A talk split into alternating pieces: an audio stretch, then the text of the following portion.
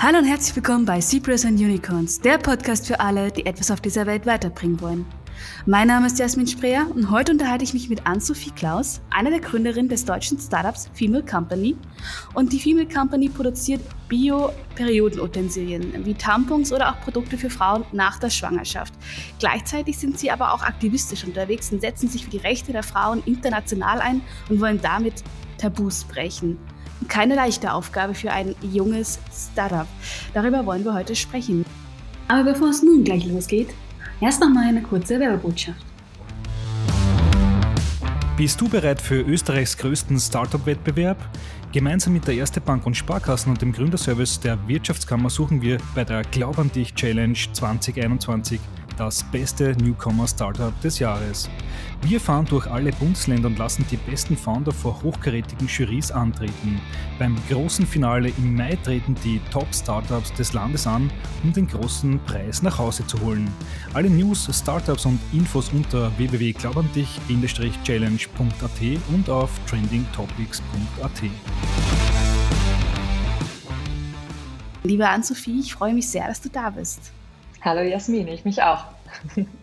Ja, sehr gut. Also wir haben ja auch schon äh, ein, zwei Mal über euch äh, bei Tech Nature geschrieben. Von daher seid ihr keine Unbekannten. Aber doch möchte ich dich bitten, kannst du uns erst einmal ganz kurz noch einmal erzählen, wer seid ihr und wie ist es dazu gekommen, dass ihr 2018 euch dachtet, hey, wir gründen ein äh, Startup, welches äh, Tampons produziert. Keine, keine naheliegende Entscheidung, würde ich sagen. Korrekt. Und ich glaube, unsere Familie und unsere Freunde haben auch nicht schlecht geguckt, als wir mit der Idee um die Ecke kamen. Ähm, also, dass wir ein Tampon-Imperium bauen möchten, äh, klang erstmal total witzig für alle. Äh, aber das Ganze hatte tatsächlich eine coole Hintergrundgeschichte, weil wir ähm, gemeinsam in Indien unterwegs waren im Jahr 2016 und äh, dort gemerkt haben, wie krass das Tabu Periode ist, ähm, in dem wir gesehen haben, dass Frauen dort nicht in heilige Städte dürfen während der Periode und Kinder nicht in die Schule können und fanden das so krass und haben uns zum ersten Mal so bewusst mit dem Tabuthema Periode, möchte ich jetzt mal sagen, beschäftigt, weil normalerweise gehört es halt zu dem weiblichen Körper und deinem Leben dazu, aber du hinterfragst es halt nicht. Und äh, wir kamen mhm. zurück nach Deutschland, haben gemerkt, oh, wir laufen immer noch mit der Tamponfaust aufs Klo. Also jede Frau kennt das, den Tampon in der Faust verstecken und dann so ein bisschen ähm, heimlich damit zur Toilette laufen und haben uns gefragt, warum? Warum ist das so? Ja? Und äh, das liegt eben in den Tabu mhm. begründet. Ähm, und gleichzeitig haben wir dann angefangen, über die ähm, Herstellung von Periodenprodukten uns ähm, zu informieren und gemerkt, da gibt's auch ordentlich Nachholbedarf, was die Transparenz angeht und auch die Inhaltsstoffe. Und deswegen haben wir uns auf das Thema Bioperiodenprodukte geschmissen, ähm, also aus Biobaumwolle, die ohne Chemikalien und Pestizide angebaut wird und The Female Company gelauncht. Ja, da habt ihr euch ja auch ähm, keine, erstens keine leichten Aufgabe angenommen und zweitens natürlich auch eine Sparte ausgewählt, wo es natürlich schon einige starke Marktteilnehmer gibt, die es seit Jahrzehnten gibt. Ähm, wie war es für euch am Anfang, sowohl bei der Gründung, also wie waren die Reaktionen auch auf, äh, auf euch, als ihr um Förderung oder ähnliches angesucht habt? Äh, wurdet ihr eher belächelt? Haben die Leute sich gedacht, na, das wird doch bitte nichts, weil äh, junge Frauen aus Berlin wollen hier sich gegen die ähm, gegen die großen Marktriesen durchsetzen. Wie war das am Anfang für euch? Gab es Momente, wo ihr euch gedacht habt, na, das, das schaffen wir nicht? Ähm, also es ging eigentlich von Anfang an so von den Reaktionen her ganz positiv ähm, ab. Also wir waren auf verschiedenen mhm. Gründerinnen-Wettbewerben und haben dort gepitcht und es war äh, schlichtweg eigentlich meistens eine sehr positive, eine positive Reaktion von so Expertinnen. Ähm, die Wettbewerber selbst, äh, die Großkonzerne selbst waren wenig begeistert. Das heißt, wir hatten schon sechs Monate nach unserem Start direkt so ein paar Anwaltsschreiben in unserem Postfach, äh, was dich natürlich total nervös macht, ja, weil die sind riesengroß und du denkst dir nur so, oh Gott, was habe ich da gemacht? Äh, auf welchem yeah. Markt habe ich mir ausgesucht? Aber generell, ähm, ich glaube, was uns immer bestärkt hat, ist erstens, dass wir ähm, mehr als nur ein Produkt gelauncht haben, ne, sondern wir standen wirklich hinter dieser Mission, hinter dieser Vision auch, dass wir die Tabus brechen wollen. Deswegen, das hat uns immer bestärkt und ähm, viele Experten und Expertinnen am Markt ähm, haben uns auch in unserer Idee bestärkt. Von daher haben wir das irgendwie einfach durchgezogen. Manchmal muss man einfach ins kalte Wasser ähm, springen und dann losschwimmen gegen den Strom. Äh, und das haben wir gemacht. Ja, du hast es ja gerade schon, du hast es vor allen Dingen auch gerade ähm, sehr schön gegendert. Das ist, du hast jetzt deutlich öfter auch ähm, Gründerinnen äh, und ähnliches erwähnt. Und das ist nämlich genau die Frage, auf die ich jetzt hinaus möchte. Denn Frauen in der Startup-Szene sind ja immer noch als Gründerin in der Minderheit, sowohl in Österreich als auch in Deutschland, und zwar eine deutliche Minderheit. Und nicht nur das, sondern auch, äh, wenn es um Finanzierungsrunden geht, sind die Beträge, die äh, weiblich geführte Startups bekommen, geringer in der, in der, in der komplett als ähm, Startups von die männlich geführt sind, ähm, was die an Finanzierungsrunden generieren können. Und jetzt seid ihr nicht nur, ich betone nur, weil es ist natürlich nicht nur, aber in dem Moment Frau, ähm, seid ihr halt nicht weiblich, nur weiblich geführt, sondern habt auch ein Thema, womit sich wahrscheinlich viele Investoren oder Business Angels oder so gar nicht so identifizieren können. Könnt ihr euch äh, da dementsprechend positionieren oder ist es für euch noch schwerer, die zu erreichen und dementsprechend ähm, für euch einzustehen, weil ihr noch ein Thema bedient, was einfach viele einfach gar nicht auf dem Schirm haben? Ja. Also das Schöne ist ja, dass in Österreich der Gründerinnenanteil höher ist als in Deutschland. Also ihr macht schon mal einiges sehr gut. Da bin ich total happy drüber. Ähm, und grundsätzlich zur Finanzierung. Wir haben ja jetzt auch äh, mittlerweile drei ähm, Wachstumsfinanzierungen ähm, bekommen, auch von größeren VCs. Und es ist schon immer so, dass du eben nicht nur reinkommst und denen irgendwelche Geschäftszahlen sozusagen erzählst, sondern äh, du musst oftmals wirklich die Basics der Periode und des weiblichen Körpers erklären. Ähm, bedeutet, äh, wir hatten auch öfter mal die Frage so, ja, warum gibt's denn drei Größen an Tampons? Das verstehe ich ja gar nicht. Und wie oft kommt das? Also es kommt wirklich die Frage, wie oft kommt das? ähm, also manchmal fragt man sich schon, oje, was ist da in der Schulbildung so falsch gelaufen? ähm, aber ich glaube, ähm, was uns tatsächlich bei so einem, ich nenne es jetzt mal Durchbruch geholfen hat, ist, ähm, Geschäftsmodelle als Vergleich heranzuziehen, die sie verstehen. Ähm, bei uns ist das zum Beispiel, ähm, wenn wir rund um den Tabubruch und diese Veränderung einer Branche sprechen, dann sagen wir immer, ähm, schaut euch an, was ähm, aus Beate Use geworden ist, als Amorelie auf den Markt gekommen ist. Also wir versuchen so ein bisschen mit so Beispielen, die es eben gab, so ein bisschen Vergleiche heranzuziehen. Und das hat uns einfach gut dabei geholfen, auch Männern das Thema ein bisschen verständlich zu machen.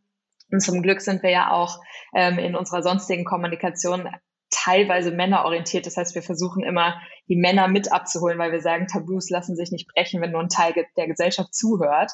Äh, das heißt, ähm, das mit den Männern über die Periode reden, das können wir mittlerweile und äh, das tun wir dann auch regelmäßig. Und ich hoffe sehr, äh, dass der Bereich FemHealth, Femtech und alle Themen rund um ähm, die Frau äh, endlich eigentlich auch in der Finanzierungswelt das Ansehen bekommen, dass, dass sie brauchen. Denn es sind riesengroße Märkte, ähm, an die sich die meisten ähm, Kapitalgeber, weil sie klassisch männlich sind, noch nicht rantrauen, weil die eben nicht einschätzen können, was es wirklich für ein Markt ist. Ja, und ähm, da wünsche ich mir noch viel, viele weitere weibliche VCs und weibliche Partnerinnen da in den Boards, äh, damit eben auch weibliche Geschäftsmodelle endlich verstanden werden und deren Chancen gesehen werden.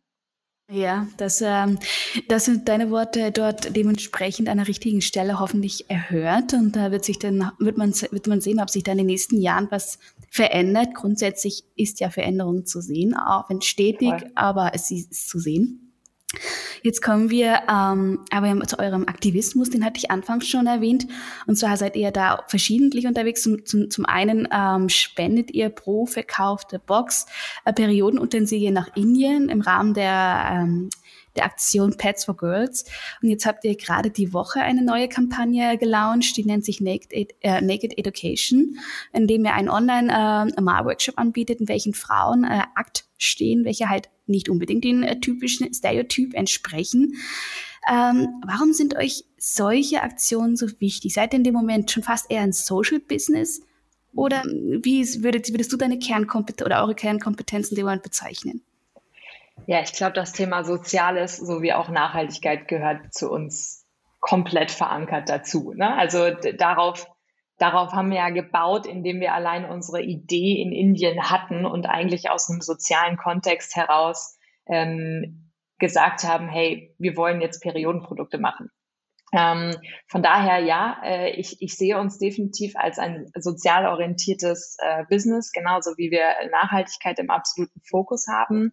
Äh, gleichzeitig sind wir auch ein Business, ne? also wir sind keine NGO, das möchte ich auch immer betonen. Also wir versuchen da diesen Dreiklang äh, so gut wie möglich zu spielen und das klappt bisher sehr, sehr ähm, gut. Aber ja, aktivistische Aktionen sind für uns ähm, das Zentrum von The Female Company, weil wir eben sagen, unser Zentrum ist es, einen Markt aufzubrechen, rote Farbe zu zeigen, ähm, läuft bei dir Fragezeichen als unseren Werbeclaim zu haben. Ne?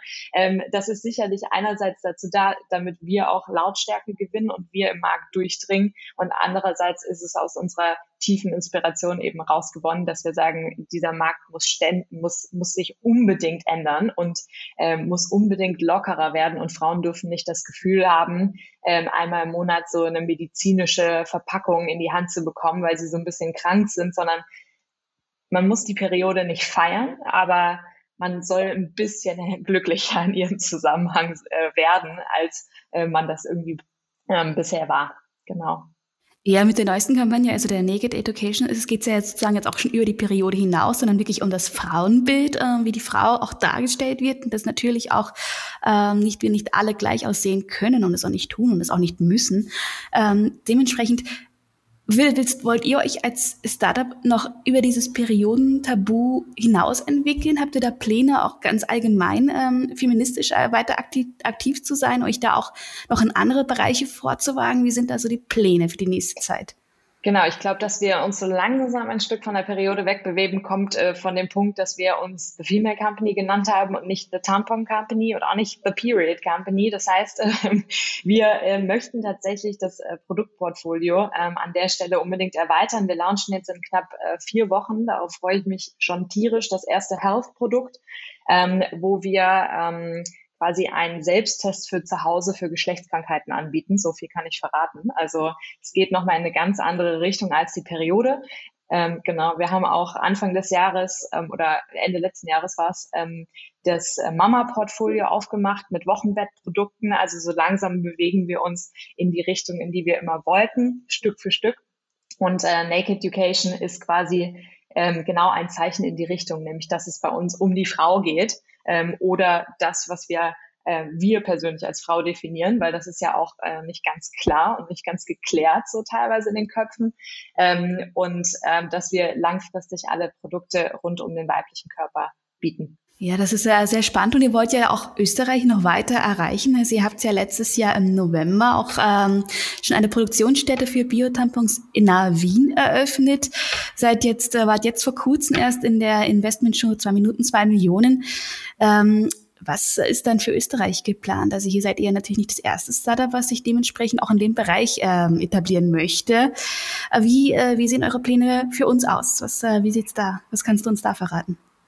Genau, also das Spannende ist, dass wir vor knapp einem Jahr begonnen haben, mal unsere Fühler so ein bisschen nach Österreich auszustrecken. Und was wir relativ früh gemerkt haben, ist, dass in Österreich einfach für Nachhaltigkeit ähm, eine, ein totales Bewusstsein herrscht. Und das finden wir natürlich super, ähm, weil genau dazu sind wir da. Ne? Überleg dir, was in deinen Produkten steckt, überleg dir, wo sie angebaut wurden. Ne? Das sind unsere ähm, die Fragen, die wir uns auch stellen. Und das passt natürlich dann wunderbar, wenn die Zielgruppe sich dieselben stellt. Ähm, das heißt, genau wie du gesagt hast, ähm, mit zwei Minuten zwei Millionen war jetzt kürzlich äh, das größte Thema. Die aktuelle Naked Education Kampagne ähm, ist gemeinsam mit Atelier Karasinski aus Wien und auch mit Daria Daria, die ja auch in Wien ansässig ist, ähm, entstanden. Das heißt, äh, wir holen uns da gerade ganz, ganz spannende österreichische Frauen äh, noch mit dazu, äh, die uns quasi ja beratend zur Seite stehen oder kreativ zur Seite stehen und haben äh, mit den zwei beispielsweise eine ähm, Box ähm, gestaltet, also eine Aufbewahrungsbox für Biotampons,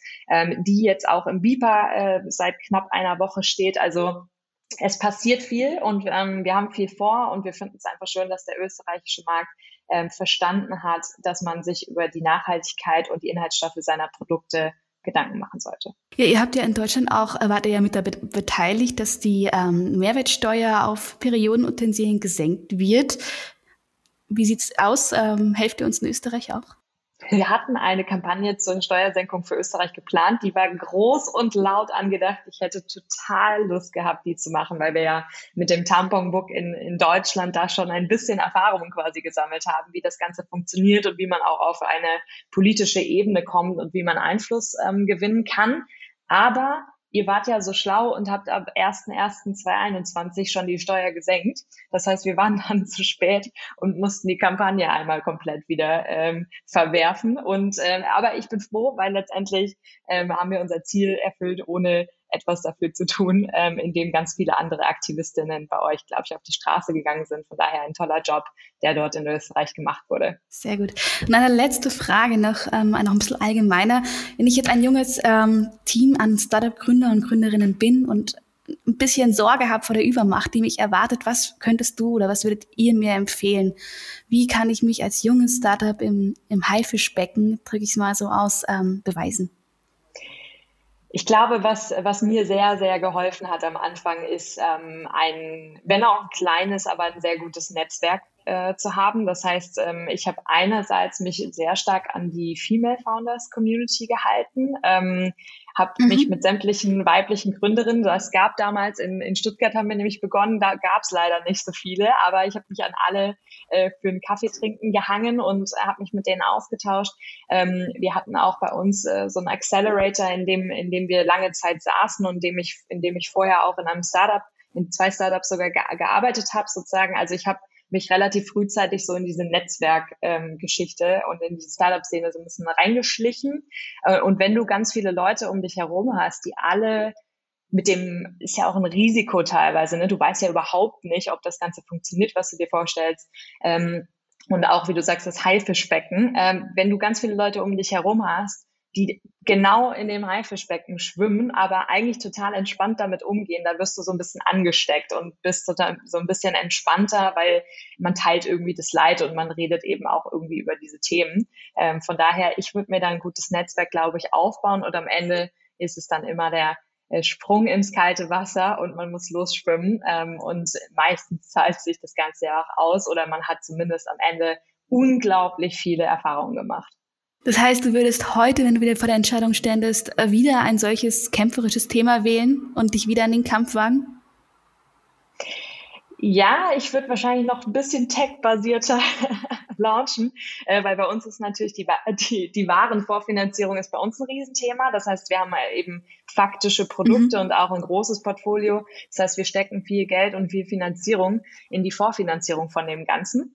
Ähm, ich glaube, äh, man sollte sich definitiv überlegen, ob man ein bisschen digitaler aufgestellt äh, sein könnte. Aber an sich von, vom Themenbereich, vom Markt, ich glaube, man darf keine Angst vor so ähm, besetzten Märkten haben. Ähm, natürlich mit Bedacht auswählen, aber trotzdem äh, sehe ich es so, dass gerade wenn in einem Markt sehr alteingesessene große Großkonzerne sitzen, ist der Markt eigentlich spannend, weil die sind extrem langsam. Und was wir als Startup immer als Vorteil haben werden, ist, dass wir extrem schnell und extrem kundennah sind, nämlich genau das, was, was die eben nicht sind. Und ich glaube, da kann man sehr große Vorteile haben. Ähm, muss man natürlich ein bisschen Biss und Durchhaltevermögen letztendlich an den Start bringen, aber äh, ich sehe das als, ähm, als eine Chance auf jeden Fall. Sehr gut, dann äh, das ist ein sehr schöner, sehr schönes Abschlusswort, würde ich sagen, eine Chance, äh, auch sich dann dementsprechend durchzubeißen.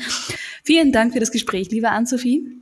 Sehr es gerne. war mir eine große Freude und ich wünsche euch noch viel Erfolg und ich bin sehr gespannt, wie es weitergeht bei euch.